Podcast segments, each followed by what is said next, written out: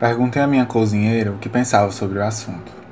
Vi no seu rosto a pequena convulsão de um conflito, o mal-estar de não entender o que se sente, o de precisar trair sensações contraditórias por não saber como harmonizá-las. Fatos irredutíveis, mas revolta irredutível também. A violenta compaixão da revolta. Sentir-se dividido na própria perplexidade diante de não poder sequer esquecer que Mineirinho era perigoso e já matara demais. E no entanto, nós o queríamos vivo. A cozinheira se fechou um pouco, vendo-me talvez como a justiça que se vinga, com alguma raiva de mim que estava mexendo na sua alma, respondeu fria. O que eu sinto não se serve para dizer. Quem não sabe que Mineirinho era criminoso? Mas tenho certeza de que ele se salvou e já entrou no céu. Respondi-lhe que mais do que muita gente que não matou. No entanto, a primeira lei, aquela que protege o corpo e vida insubstituíveis, é a de não matarás. Ela é minha maior garantia. Assim não me matam, porque eu não quero morrer, e assim não me deixam matar, porque ter matado será escuridão para mim. Essa é a lei. Mas há alguma coisa que se me faz ouvir o primeiro e o segundo tiro com alívio de segurança. No terceiro, me deixa alerta. No quarto, desassossegado. O quinto e o sexto me cobrem de vergonha. O sétimo e o oitavo, eu ouço com o coração batendo de horror. No nono e no décimo, minha boca está trêmula. No décimo primeiro, digo em espanto o nome de Deus. No décimo segundo, chamo meu irmão. O décimo terceiro tiro me assassina. Porque eu sou o outro. Porque eu quero ser o outro.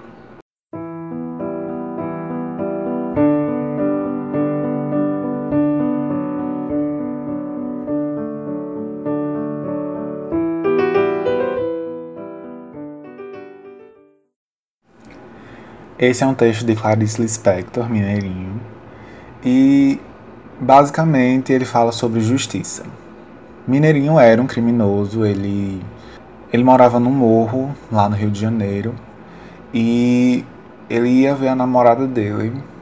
Ele ia descer o morro e a polícia estava na espera dele.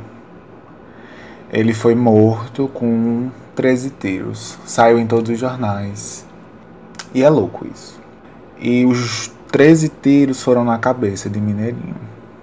E nesse texto, Clarice começa a discursar, e nesse texto, Clarice começa a discursar e trazer a questão de que o primeiro tiro na cabeça de Mineirinho matou ele. Os outros 12 foi pela vontade de matar. Porque a polícia utilizou nesse caso a lei que era prender Mineirinho, né, que deveria ter sido só prender Mineirinho, mas matou Mineirinho com outras suposições de que ele faria muito de errado ainda e supriu a vontade de alguém de matar uma pessoa com 13 tiros.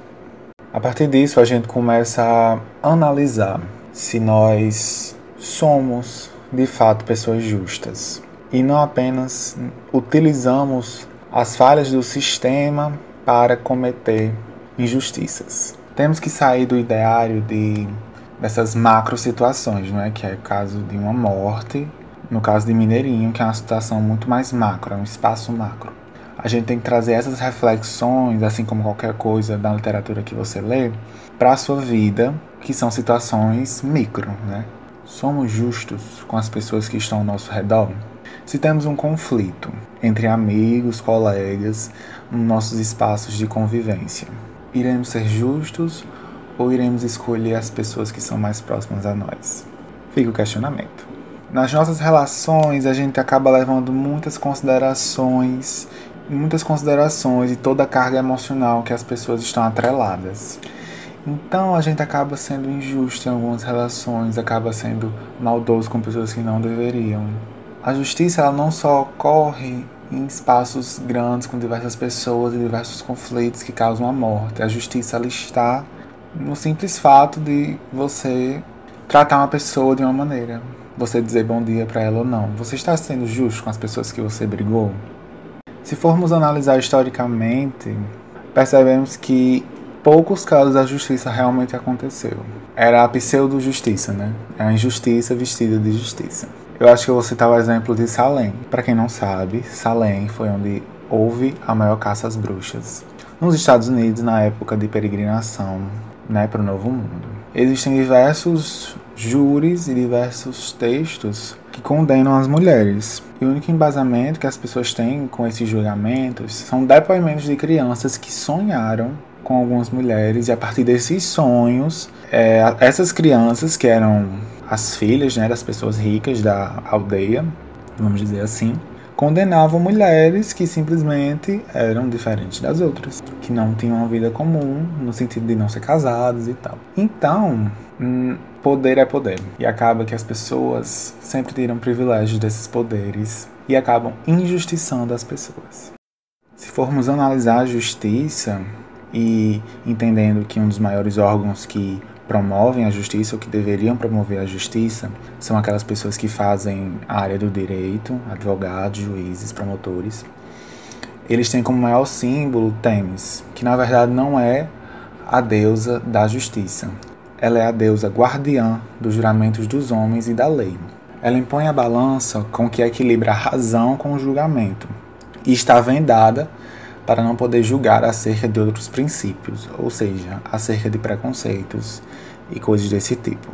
Mas entendendo que é um tribunal, entendendo os processos que estão acontecendo e que aconteceram, realmente todos os processos que ocorrem são justos ou são apenas duas verdades que ganha aquela que é mais convincente?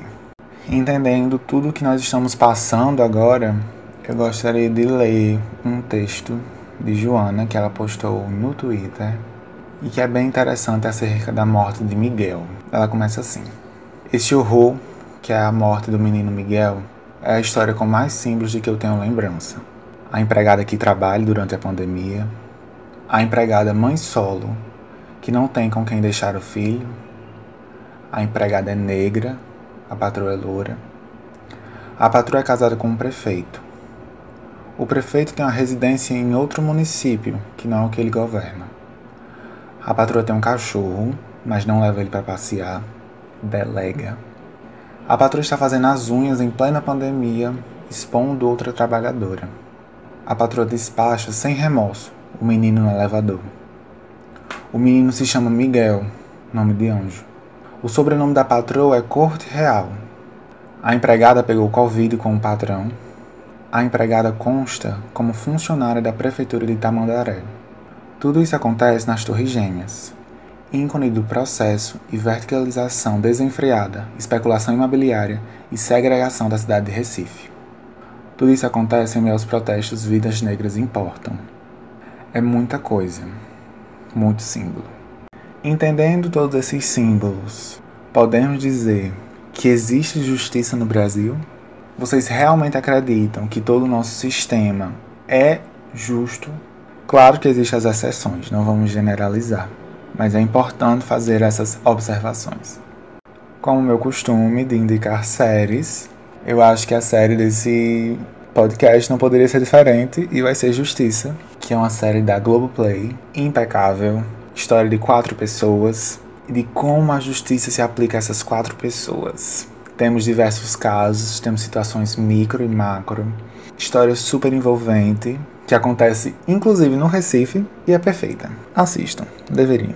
Todo mundo deveria assistir. 20 episódios, minissérie perfeita, fotografia impecável, trilha sonora incrível. Você vai chorar do início ao fim e você vai se arrepiar. Por fim, vamos fazer minhas perguntas de costume para vocês refletirem. Utilizamos das falhas do sistema para praticar delitos?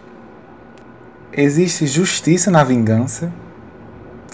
O Estado, ele tem dever de vingar ou de justiçar as pessoas? Falta de justiça tem cura?